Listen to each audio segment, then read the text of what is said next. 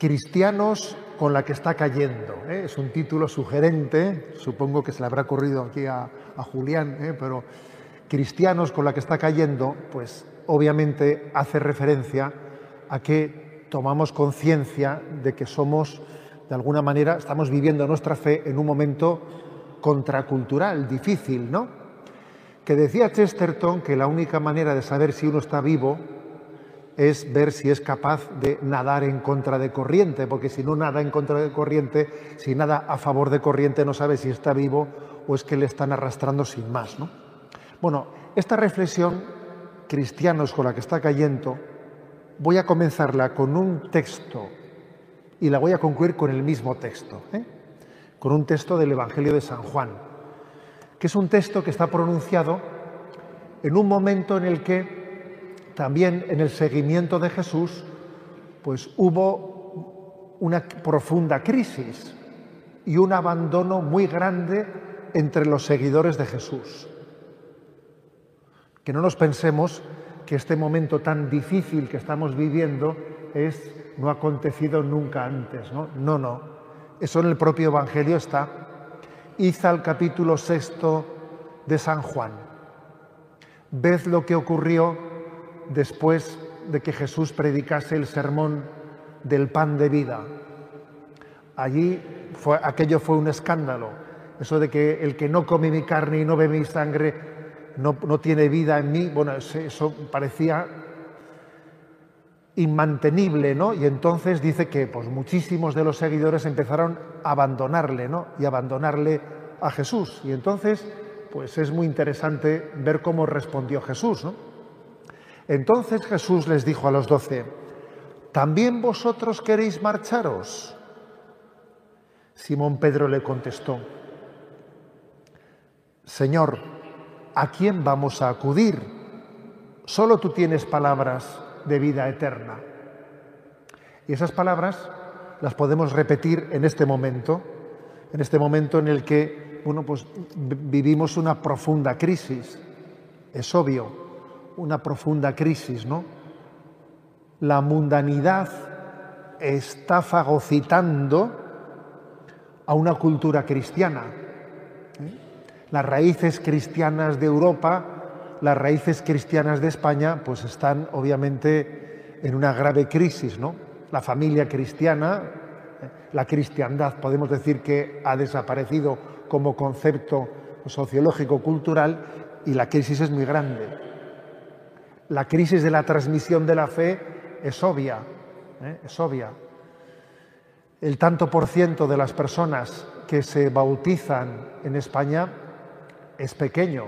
Las que se casan por la iglesia no te quiero contar, etcétera, etcétera. ¿no? Las que viven su, vida de fe con intensidad, pues, pues son una clarísima minoría. Incluso también dentro del seno de la iglesia pues eh, padecemos momentos de, confusión en buena medida, ¿no? Y, por ejemplo, lo que ha supuesto la crisis del COVID, pues ha sido también una gran sacudida en la vida de la Iglesia. Yo recuerdo eh, que cuando comenzaba esa crisis, pues recuerdo haber eh, dicho alguna frase en redes sociales de esas que te hace que, que te crujan, ¿no? Que te crujan. Haber dicho una frase más que a la pandemia del COVID, tenemos que temer a la pandemia del miedo. ¿eh? Recuerdo que por haber dicho esa expresión, allí te, crujían, ¿no? Por decir eso. Y el tiempo ha demostrado que verdaderamente la pandemia del miedo le teníamos que tener un gran respeto, porque esta crisis del COVID ha sido un instrumento para aislarnos, asustarnos, desactivarnos, someternos, todavía acelerar la secularización. Bueno, eso es así digamos que el momento es duro, es difícil, ¿no? Y a nosotros también nos toca decir, Señor, ¿a quién vamos a acudir? Solo tú tienes palabras de vida eterna. Yo quisiera que la reflexión de esta noche sirva para reafirmar esta palabra. En medio de esta crisis, con la que está cayendo, ¿me explico? Con la que está cayendo. Volvemos a hacer esta reafirmación. Bueno, veamos el proceso de, de secularización en el que estamos. Igual que se suele hablar de derechos humanos de primera generación, de segunda generación, de tercera generación, feminismo de primera generación, de segunda. También voy a utilizar yo la expresión secularización de primera generación, de segunda generación y de tercera generación, ¿vale? Pues es una, bueno, me he inventado el término, ¿eh? me lo he inventado, pero vamos, con lo cual es un invento eh, mío, tomando con toda, ¿no? pues con toda la prevención, pero sencillamente para, para ayudarnos a reflexionar, ¿de acuerdo? ¿Qué entendería yo por secularización de primera generación? Bueno, pues por secularización de primera generación creo que se entiende el que nuestra cultura española, la cultura europea, ¿eh? en el momento en el que pues, el progreso, el progreso económico pues, eh, ha sido casi ¿no? lo, que más, lo que más ha configurado la vida de Occidente, pues un lugar de prosperidad económica, etcétera, pues eso ha conllevado muchas cosas, ¿no? La cultura del bienestar cambia fácilmente los parámetros de la vida. Cuando uno lo tiene todo hecho, lo tiene todo hecho, le puede llegar a parecer que no necesita de Dios. No olvidaré nunca que siendo obispo recién ordenado en Palencia, un misionero que vino de visita, ¿no? a pasar unos días de descanso a casa, me vino a visitar y compartía conmigo, claro, que le impresionaba profundamente que cuando venía, ¿no? pues cada dos años o tres años, a, a visitar a su familia y su entorno, veía cómo la secularización se estaba apoderando de España pues por este camino, por la cultura del bienestar, lo tenemos todo y todo fácil, estamos llenos de comodidades, parece que no necesitamos de Dios, ¿no? Y me decía él, ya se puede, desengáñese, señor obispo, decía que mientras que vivamos esta prosperidad económica, mientras que no nos falte de nada, mientras que no tengamos profundas crisis en las que tengamos que clamar a Dios ¿no? y pedirle y pedirle y suplicarle misericordia, va a ser difícil, ¿no? Va a ser difícil mantener las raíces cristianas en medio de un lugar de absoluta prosperidad económica. De hecho, Jesús ya dijo qué peligrosas que son, las riquezas, ¿no? Y nos habló de bienaventuranza, habló de las bienaventuranzas y bienaventurados los pobres, y lo puso como la primera de las bienaventuranzas, ¿no? Luego la riqueza, el materialismo, pues ha sido, yo diría, la secularización de primera generación. De primera generación, que fácilmente hace que para cuando quieres darte cuenta, pues es el hedonismo el que reina en la vida. El hedonismo no es máximo placer con el mínimo esfuerzo y eso nos hace muy fácilmente vulnerables a las tentaciones y nos hace enemigos de la cruz. Enemigos de la cruz, porque allí donde hay cruz te escapas de ella y busca siempre lo cómodo, lo placentero, el mínimo esfuerzo, etcétera, ¿no? El materialismo, la cultura del bienestar por encima de todo, que no es lo mismo el bienestar que la felicidad, ¿eh? pues han sido los que han generado la, la secularización de primera generación. Pero claro, luego viene una segunda, porque si no vives como piensas, terminas pensando como vives. Claro, uno poco a poco, en la medida que se ha ido alejando de Dios, se ha ido alejando de su vivencia, vivencia de fe, porque el materialismo, la comodidad, el mínimo esfuerzo, le ha arrastrado a ello, pues bueno, si no vives como piensas, pues terminas también dando un paso más, autojustificarte tiendes a autojustificarte, terminas pensando como vives, ¿no?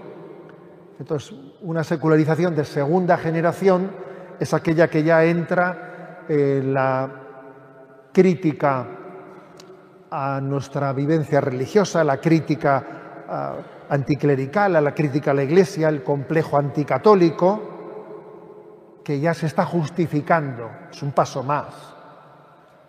Es un paso en el que ya, digamos, no solamente es la debilidad de la carne, sino que es ya la soberbia del espíritu la que entra en juego.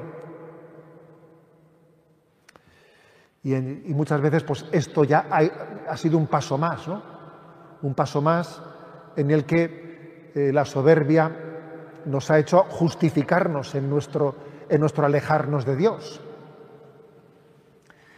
Y en ese momento yo creo que el refugio ha sido, en esta secularización de la segunda generación, aparte de crítica fácil, criticar todo, no, no ver nada positivo, el refugio ha sido la frivolidad, la cultura del gran hermano. Sí que la cultura del gran hermano ha configurado, configuró mucho, ¿eh? bueno, sigue configurando, ¿no? Esta cultura del curioseo, de estar curioseando la vida de los demás, de vivir no mirando a nuestro, mirándonos en la presencia de Dios, ¿no? sino curioseando en la vida de los demás. Creo que eso también ha configurado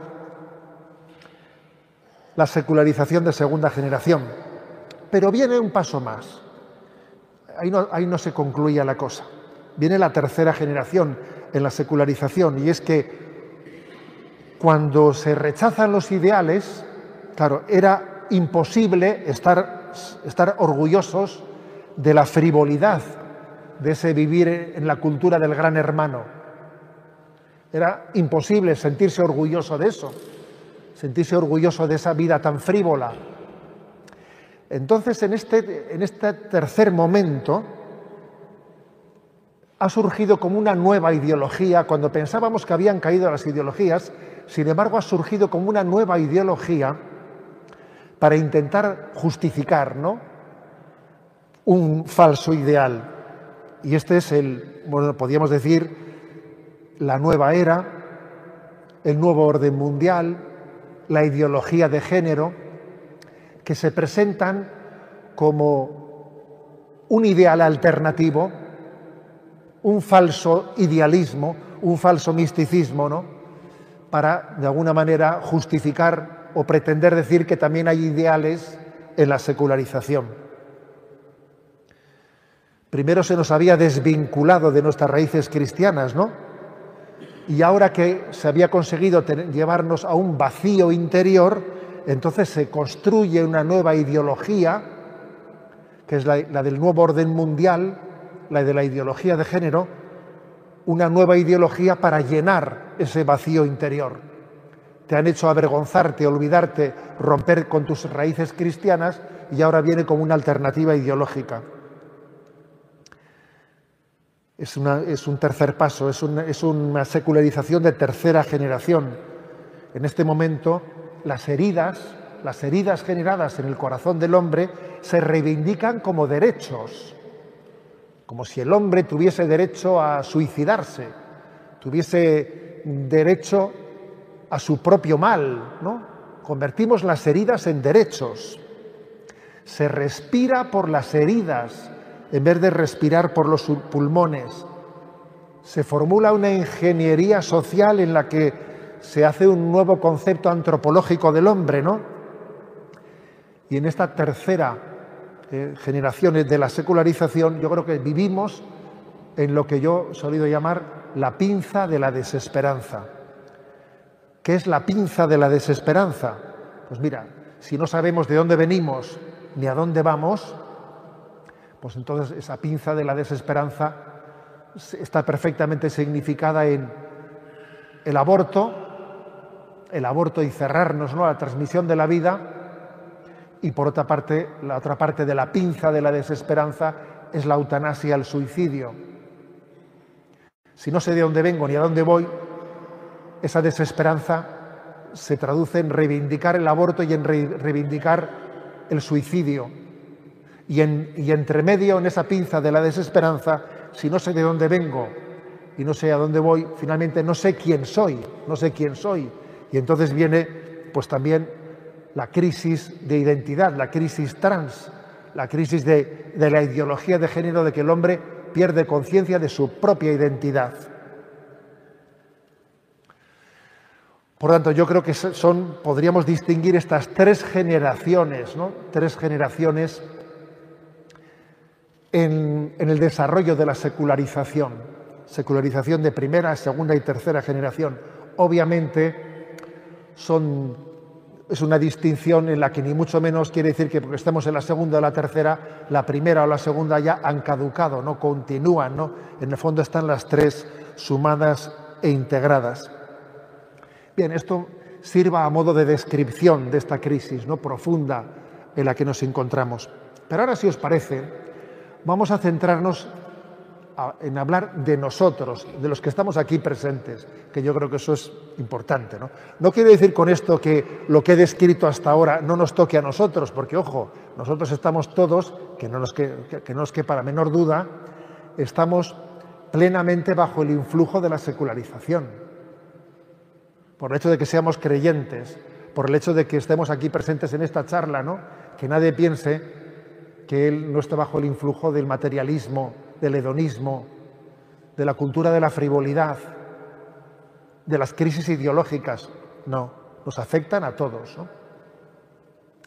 Pero es cierto que tenemos que hacer una reflexión sobre nosotros, los que nos consideramos que tenemos esta capacidad crítica, esta capacidad crítica que acabo un poco de formularla, describiendo más o menos cuál es el proceso de la secularización, los que tenemos el don de tener esta capacidad crítica, a ver, ¿cuáles son nuestras tentaciones? ¿Cuáles son nuestras tentaciones? ¿Y cómo tenemos que abordarlas? A ver, una tentación clave puede ser la tentación que, de la cual habla el Papa Francisco en la exhortación apostólica Evangelii Gaudium, que como sabéis es pues un poco su, eh, la descripción un poco que hace de, su, de sus grandes intuiciones pastorales. ¿no? Él habla en el número 83 de Evangelii Gaudium de la tentación de la acedia y del pesimismo estéril y quizás es el riesgo que tenemos nosotros, ¿no? El momento presente. Dice él, se desarrolla la psicología de la tumba que poco a poco convierte a los cristianos en momias de museo, desilusionados con la, realidad, con la iglesia, consigo mismos, viven la constante tentación de apegarse a una melancolía sin esperanza, que se apodera del corazón como el más preciado de los elixires del demonio. Curioso, ¿eh? El Papa habla de que el elixir del demonio es la decepción, la decepción. La de decir, esto va fatal, ¿eh? Esto va fatal, no, no hay esperanza, ¿no? Esta expresión el más preciado de los elixires del demonio, está tomado de la obra de Bernanos, Diario de un cura de campaña. Dice, llamados a iluminar y a comunicar vida, finalmente se dejan cautivar por cosas que solo generan oscuridad, cansancio interior, que apolillan el dinamismo apostólico, que se nos está robando la alegría y la esperanza. ¿eh?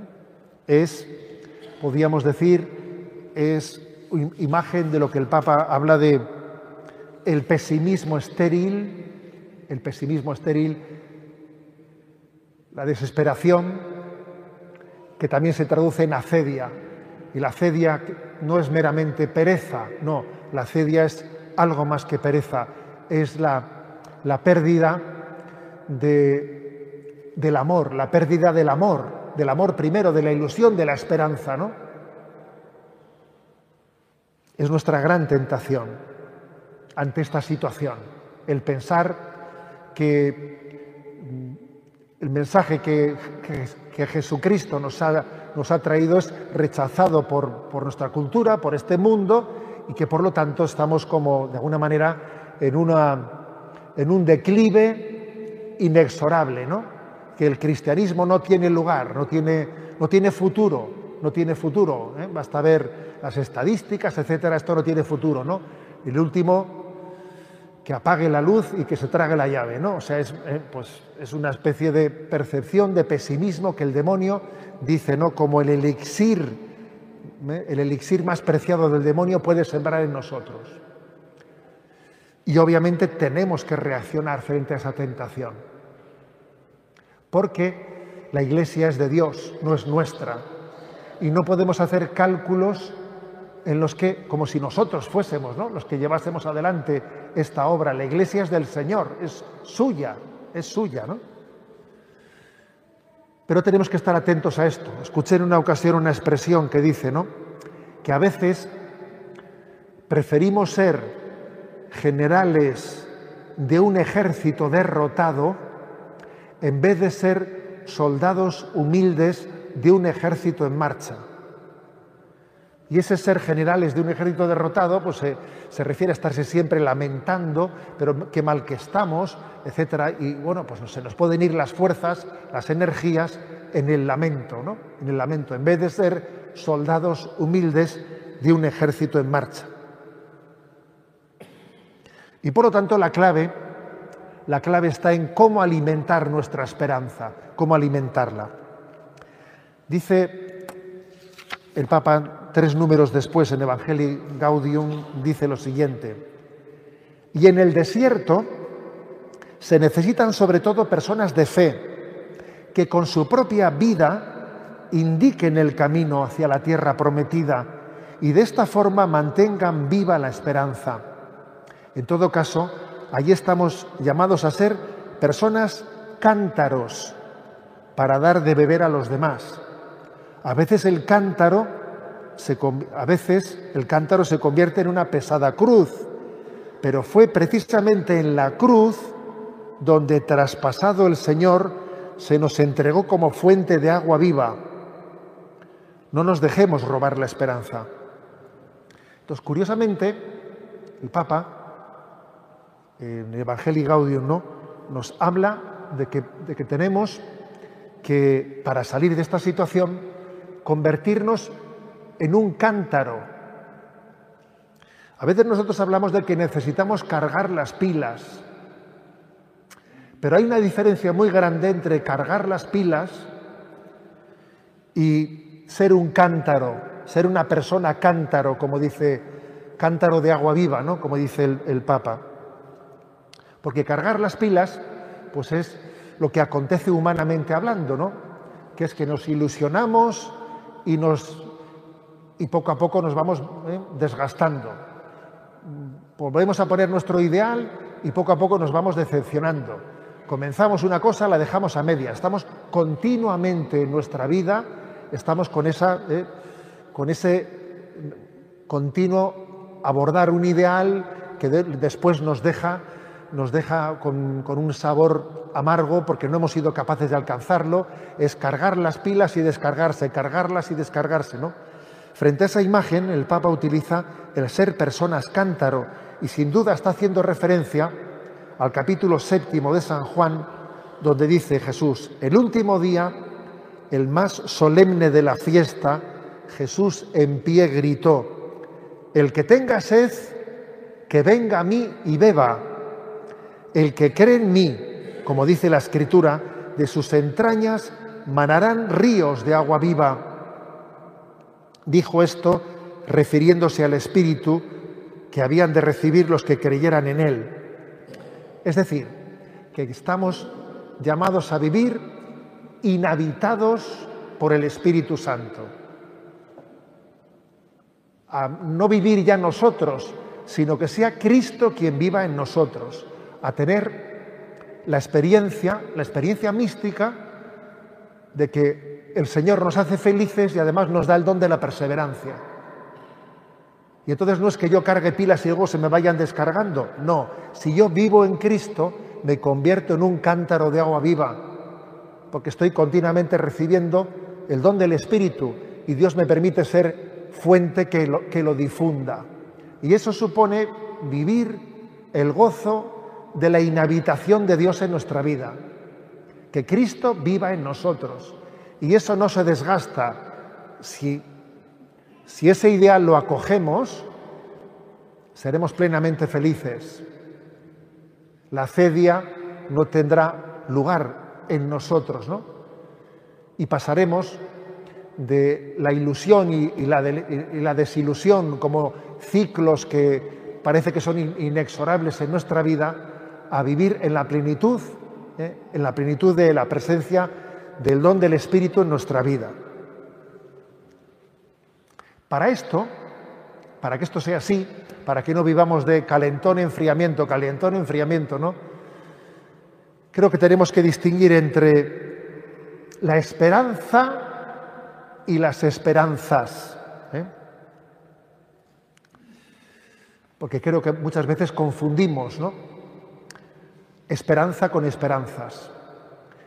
Tenemos esperanzas, pero en el fondo no tenemos esperanza.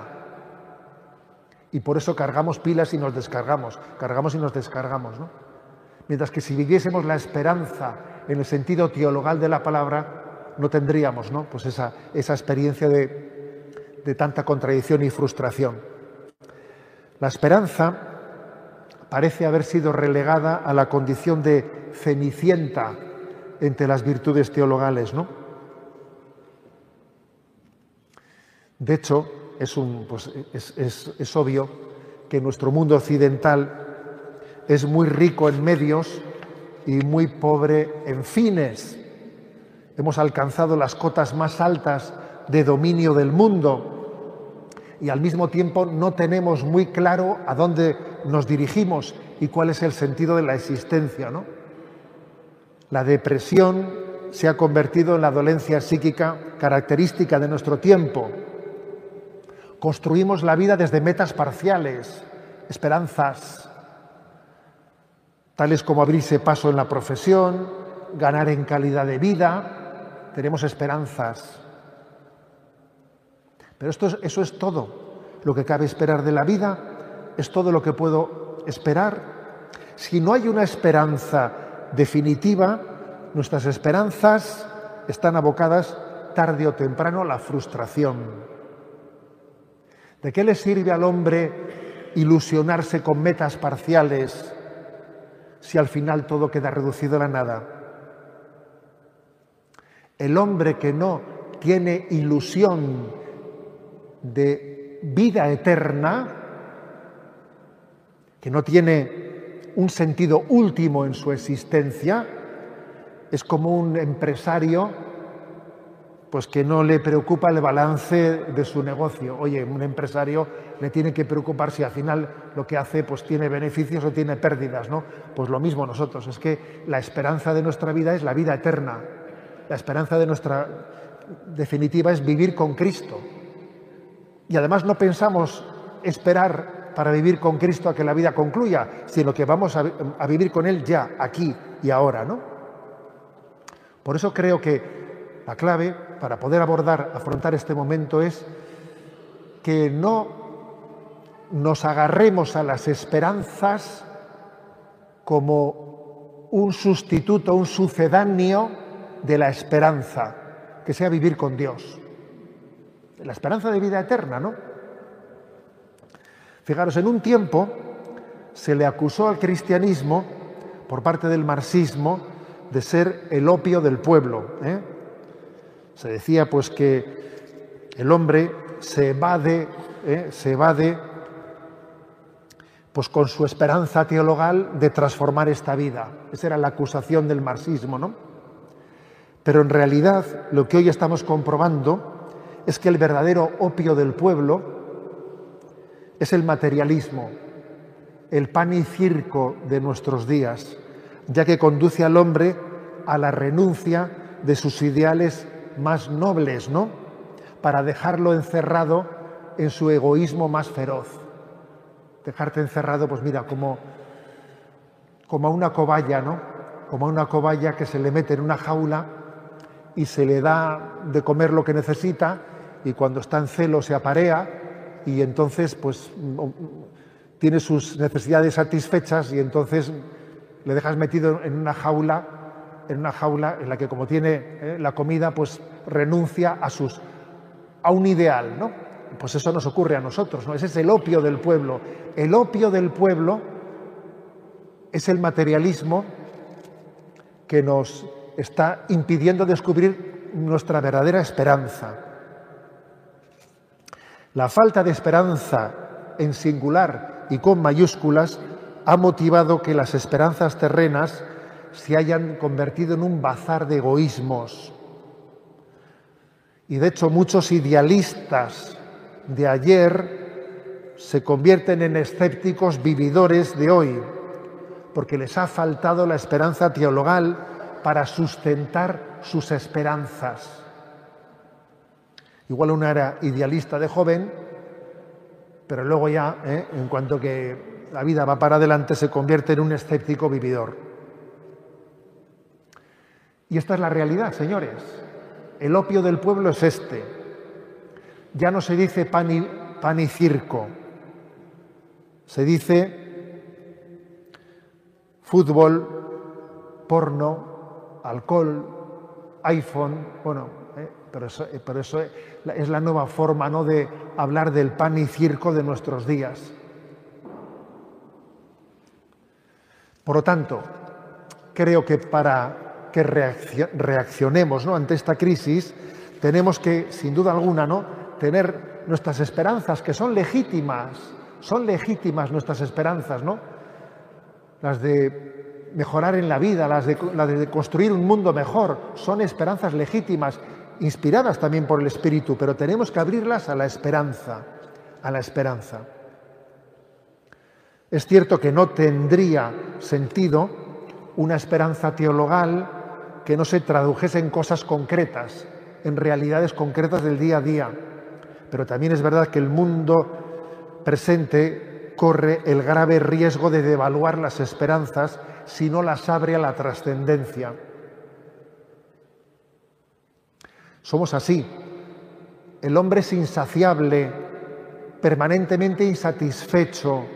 Cuando logramos una meta esperada al poco tiempo ya surge la inquietud de otra cosa. En realidad el corazón humano es un ser limitado con un ansia ilimitada. Esta desproporción entre el ser limitado y la aspiración ilimitada, este desajuste que tenemos en nosotros, que yo suelo decir a veces ¿no? que somos como un, tenemos una, una estructura, parecemos como ¿eh? un SEAT 600, ¿no? pero con un motor de un Boeing, ¿cómo es posible ¿no? que en esa, ¿eh? en esa carcasa haya un deseo ilimitado de felicidad? ¿no? Bueno, pues la, la, explicación es que tenemos una vocación radical a la trascendencia. La esperanza cristiana consiste en vivir la vida presente, florecer en donde Dios nos ha plantado con intensidad de amor, con intensidad de amor. Vivir desde la fe en el futuro, en la vida eterna, el presente que se nos ha regalado. Esa es la esperanza cristiana, estar enamorados de Cristo, ¿no? Saber que nuestra vida es Él y descubrirle presente en el aquí y en el ahora. Bueno, y este ideal nuestro de vivir ¿eh? esa gran esperanza cristiana sin que pues la acedia, sin que el cansancio, estén de alguna manera las desesperanzas, ¿no? estén adueñándose de nosotros, pues también nos debe de llevar a una pregunta, ¿no? Y la pregunta es, a ver, ¿de qué manera, eh, qué actitudes tenemos que tener para poder llevar adelante este reto? Y yo me voy a atrever a, a concretar en cinco actitudes en concreto. Primero, en primer lugar, superar los complejos ante el mundo, teniendo una fe firme en, el mensaje de la revelación que Cristo nos ha traído. Superar los complejos ante el mundo, que creo que esto es muy importante. Superar esos complejos, saber que es una... El mundo necesita escuchar la revelación de Jesucristo. A veces nosotros dejamos aparcada, ¿no?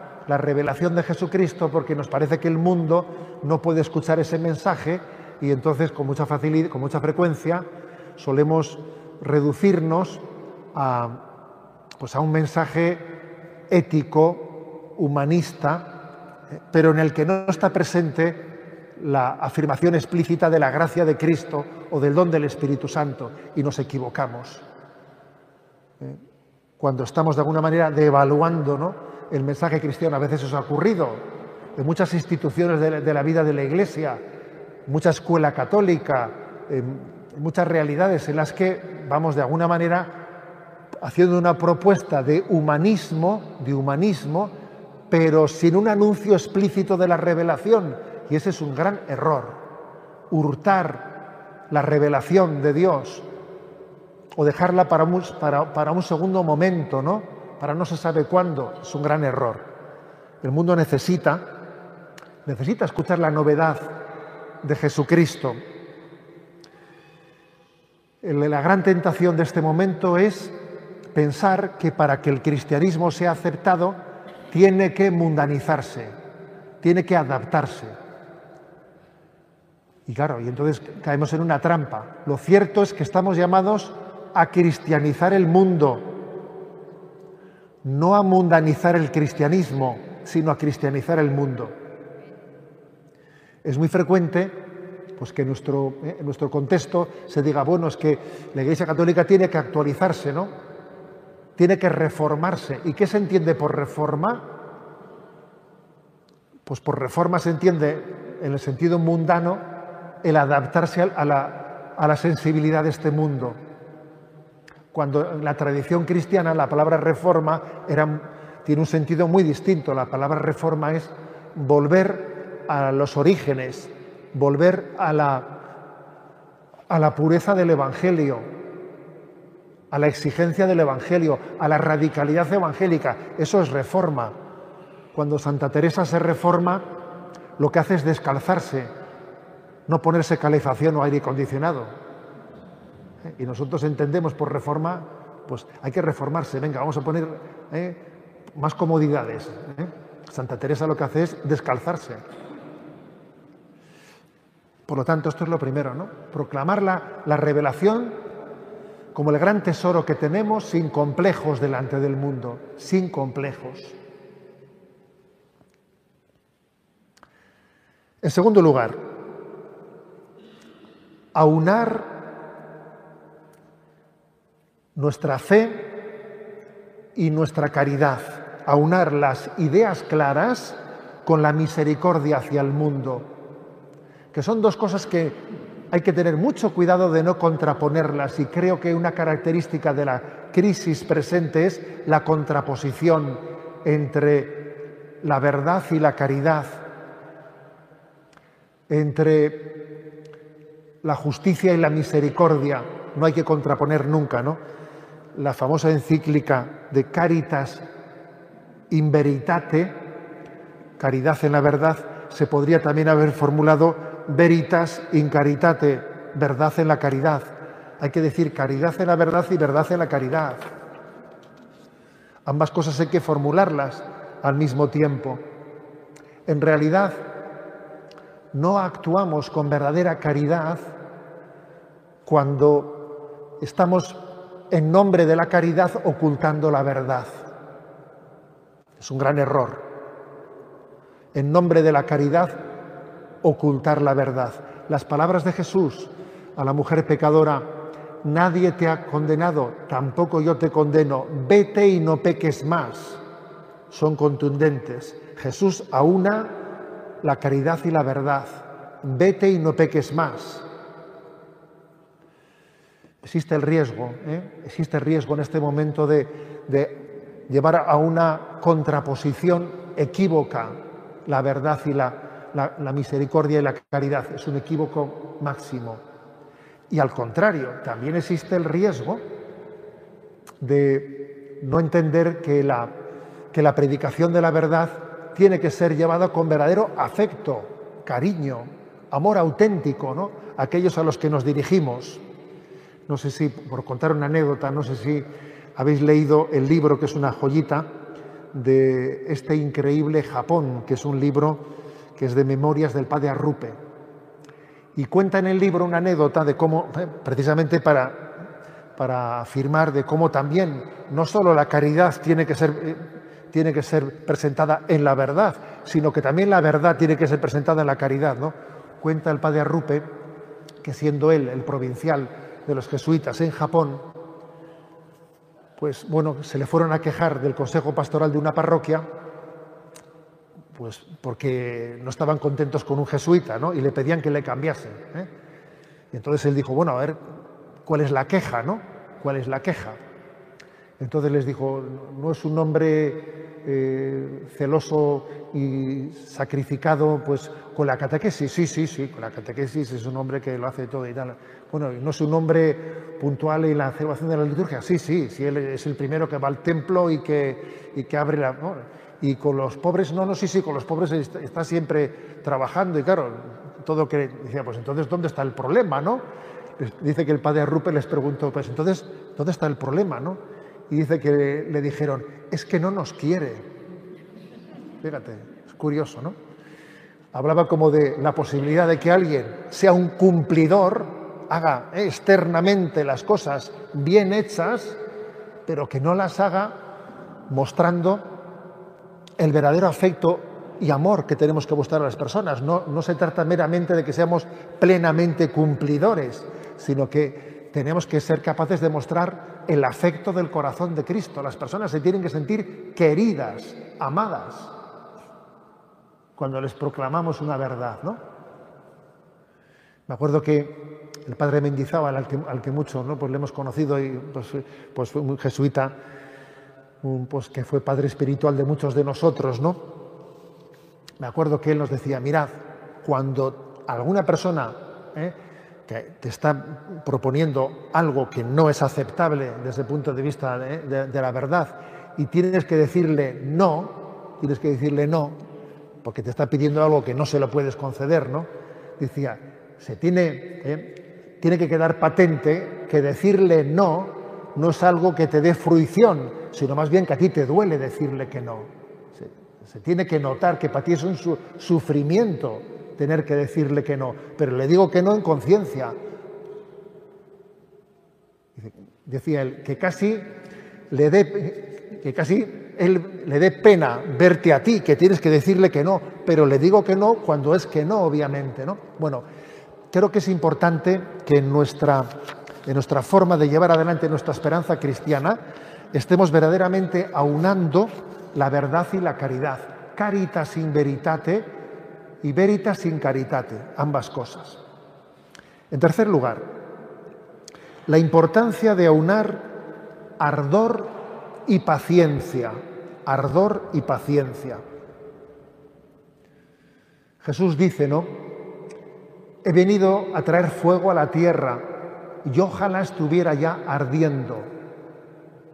Creo que lo peor que puede haber ¿no? para llevar adelante nuestra vida y nuestro mensaje de evangelización es pues la indiferencia.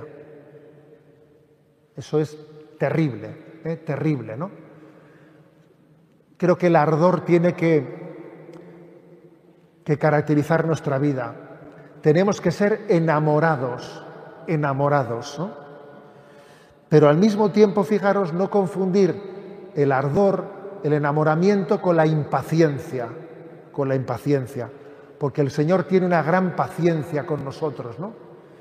Y hay, y también que ser capaces de descubrir los ritmos de Dios, los tiempos de Dios para con las personas y saber estar cerca de alguien que todavía no ha llegado a su momento y sigue sin llegar su momento y parece que no va a llegar nunca su momento y finalmente Dios nos mostrará su momento, ¿no? Dios nos, ha enseñado la gran paciencia que ha tenido con nosotros. Luego nosotros también tenemos que entender que los tiempos de espera no nos deben de exasperar, sino que tienen que ser ocasiones de purificación para nosotros.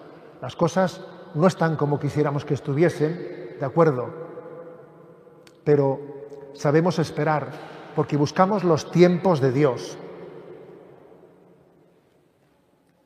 En cuarto lugar,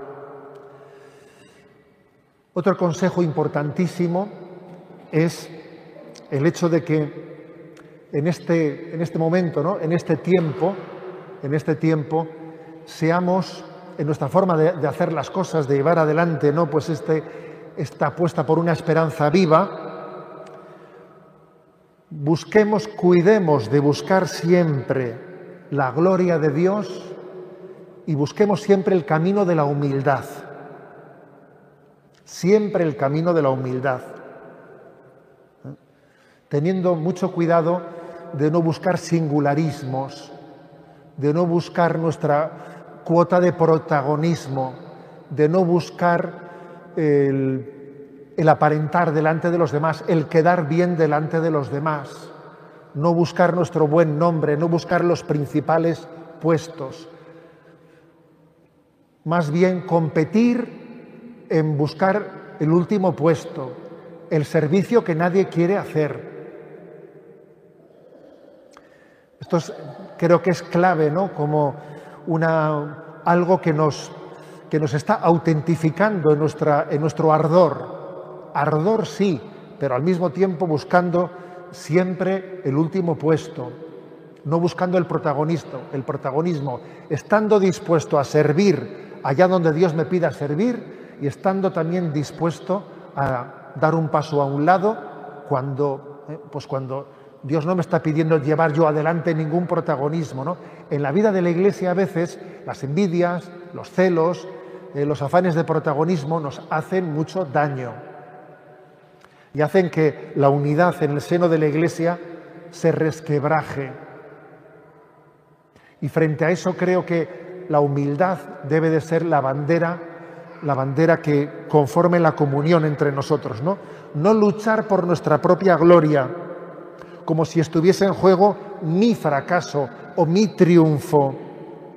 A mí lo que me, lo que me duele es lo que le duele al corazón de Cristo, lo que me alegra es lo que le alegra al corazón de Cristo. Cuidando siempre de la tentación de la vanidad, del cómo soy juzgado, de cómo hablan de mí, y ese tipo de tentaciones ante las que no debemos de entrar nunca a juego. Y en último lugar, creo que otro gran consejo ¿no? para vivir este momento es buscar la conciencia de que la, la conciencia de familia, la experiencia de familia en el seno de la Iglesia, superando el individualismo. Este momento de gran crisis con la que está cayendo, que decíamos, no lo podemos abordar caminando en solitario. Cada uno tiene que descubrir dónde le quiere Dios en el seno de la Iglesia, en qué familia espiritual, en qué, en qué forma concreta de experimentar la experiencia de familia en el seno de la Iglesia. La soledad nos hace vulnerables, nos hace muy vulnerables. Yo suelo repetir mucho la expresión del Papa Francisco, ¿qué es la fidelidad? Y respondió él, la fidelidad es la debilidad bien acompañada. Necesitamos acompañamiento, necesitamos acompañamiento. Porque en la soledad, en el individualismo, en el hacer las cosas en solitario, somos muy vulnerables. Cada uno de nosotros tiene, tiene que buscar su acompañamiento espiritual la familia eclesial en la que, en la que encuentre calor y vida, calor y vida. Bien, como veis son una serie de consejos, ¿no? Para responder al cristianos con la que está cayendo. Y voy a concluir con la misma cita con la que he comenzado, ¿no? También vosotros queréis marcharos. Pedro, que nos está representando a todos, dice, Señor, ¿A quién vamos a acudir? Solo tú tienes palabras de vida eterna. Si nos quedásemos con la primera parte de la respuesta, ¿a dónde vamos a acudir? Parece que sería, Señor, en fin, no sé, ¿no? Por exclusión me quedo contigo, ¿no?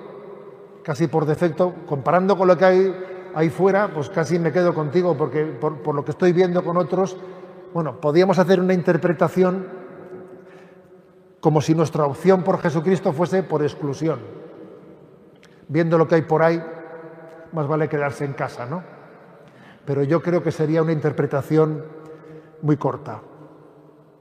Nosotros no nos quedamos, no nos quedamos con Jesucristo por exclusión, sino por enamoramiento, que es distinto. Solo tú tienes palabras de vida eterna. Jesús, cuando te escucho, mi corazón arde, arde. Señor, cuando tú vives en mí, me convierto, como hemos dicho antes, ¿no? en un cántaro de agua viva que no se agota, que me siento continuamente alimentado por ti y encima me permites que otros alimenten desde este cántaro, ¿no? Decía Karl esa famosa expresión de que los cristianos del siglo XXI, y nosotros estamos en el siglo XXI, ¿sabes? Porque yo todavía me acuerdo cuando solíamos mm, eh, ver aquella película, decía Odisea en el espacio, ¿no? Año 2000, Odisea en el espacio, fíjate, llega el año 2000, estamos en el 2022, tú fíjate, ¿no? Estamos en el siglo XXI, XXI, y decía Karl los cristianos del siglo XXI o son místicos o no serán, o no serán cristianos. Es verdad. Porque en este momento, en este tiempo, o tienes la experiencia de que las palabras de Cristo son palabras de vida eterna, o te vas, o te cansas, no tienes perseverancia. Es imposible tener perseverancia si no hemos, si no hemos tenido la experiencia de cómo el don de Cristo nos hace inmensamente felices y, si no hemos recibido al mismo tiempo la vocación del Señor a compartir esa felicidad, a compartir el don de Cristo con nuestros hermanos. ¿no? Por eso vamos a repetir también nosotros con Pedro, ¿no? Señor, ¿a quién vamos a acudir? Solo tú tienes palabras de vida eterna. Gloria al Padre, al Hijo y al Espíritu Santo, como era en el principio, ahora y siempre, por los siglos de los siglos.